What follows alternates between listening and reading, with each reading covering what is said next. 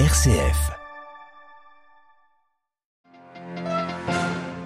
Jubilé de platine d'Elisabeth II, le Royaume-Uni en fête pour les 70 ans de règne de sa souveraine. Les hommages arrivent du monde entier, dont celui du pape François qui souhaite à la reine d'Angleterre ses bons voeux. Comment aider l'Ukraine face à la Russie, si ce n'est en lui fournissant des armes? Une question qui divise notamment en Allemagne. L'église locale n'échappe pas non plus au débat, comme nous le verrons.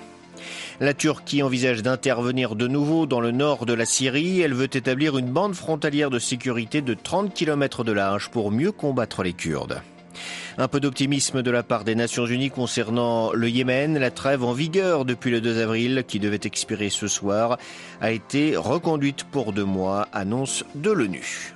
Radio Vatican, le journal, Xavier Sartre.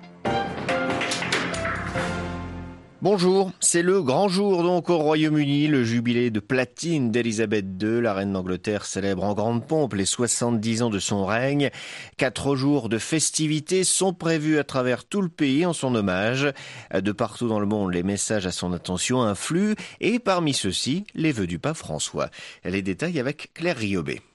Je vous envoie l'assurance de ma prière pour que le Dieu Tout-Puissant vous accorde ainsi qu'aux membres de la famille royale et à tout le peuple de la nation des bénédictions d'unité, de prospérité et de paix. C'est par ces mots chaleureux que François a salué ce matin la souveraine britannique qu'il avait reçue pour la dernière fois en 2014 au Vatican. Dans une lettre rendue publique ce jour, le Saint-Père a également rendu hommage à l'engagement constant et fidèle d'Élisabeth II pour son pays. Je me joins volontiers à ceux qui expriment leur appréciation pour votre service persévérant et inébranlable pour le bien de la nation et pour la préservation de son patrimoine spirituel, culturel et politique.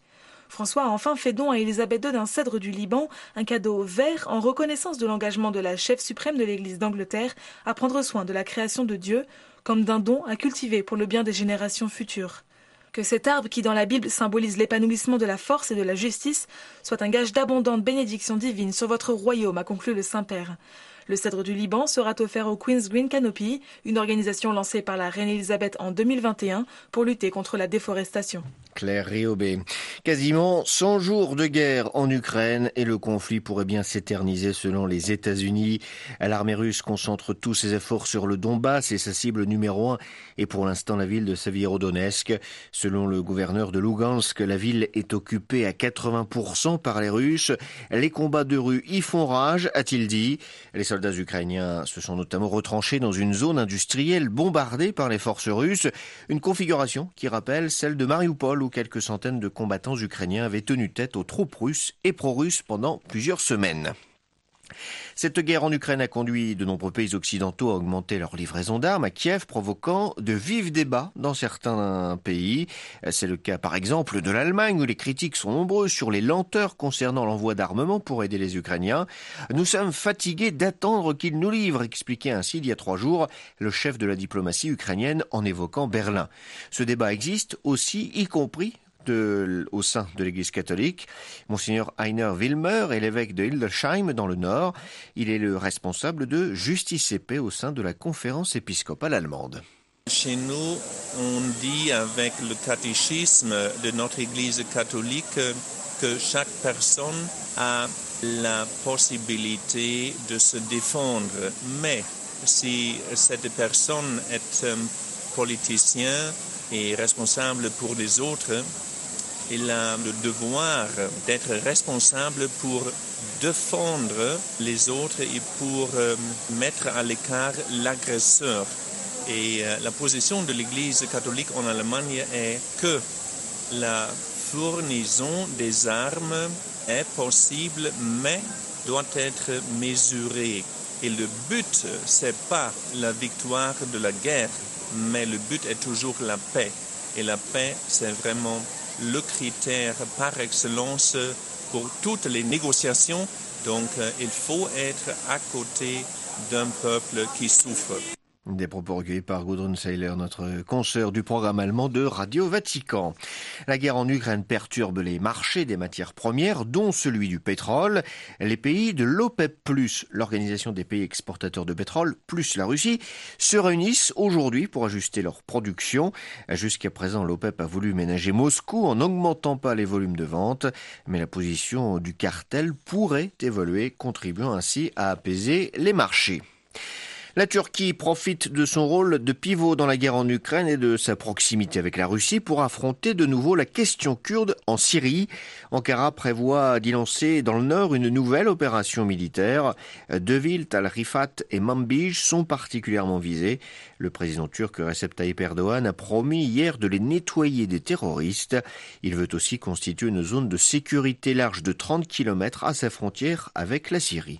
Les précisions à Istanbul d'Anand Loher.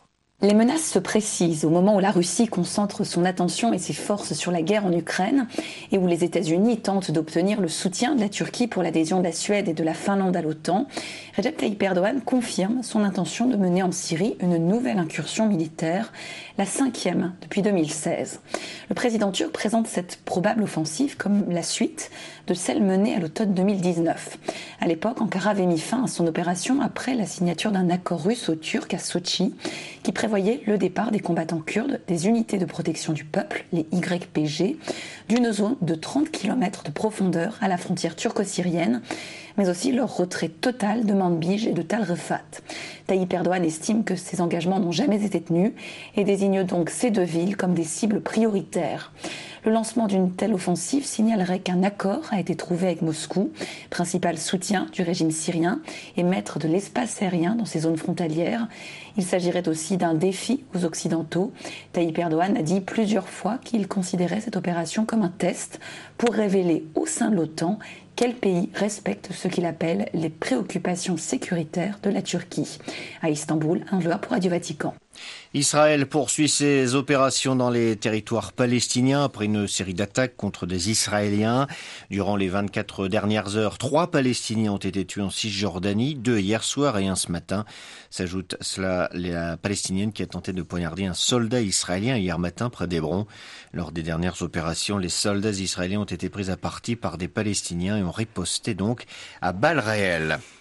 La trêve finalement reconduite au Yémen. L'accord a été conclu il y a quelques minutes à peine entre le gouvernement yéménite et les opposants houthis. La trêve actuelle, signée le 2 avril, prenait fin en effet ce soir à minuit. Les, Nations Unies, Marine Orion, ont ainsi eu raison d'être optimistes. Oui, on est effectivement déjà ce matin, donc les Nations Unies annonçaient être optimistes quant à la reconduction de la trêve et en effet, elle vient d'être prolongée on vient à peine de l'apprendre. Ces dernières semaines, il faut dire que l'émissaire des Nations Unies s'était démené auprès des différentes parties pour aboutir à un nouvel accord. Cependant, plusieurs points restent encore euh, problématiques. Les deux parties, gouvernement yéménite et opposants outils, s'accusent encore de ne pas avoir respecté, leurs engagements. Le gouvernement demande aux outils d'ouvrir la route vers la ville de Taïz dans le sud du Yémen, une ville qui est encerclée par les insurgés depuis des années et les rebelles demandent encore des discussions sur les versements des salaires des fonctionnaires et sur les services de base. Les ONG sur place se sont mobilisées pour que cette fragile et précieuse trêve tienne. Elles avaient envoyé une lettre mardi au gouvernement et aux rebelles.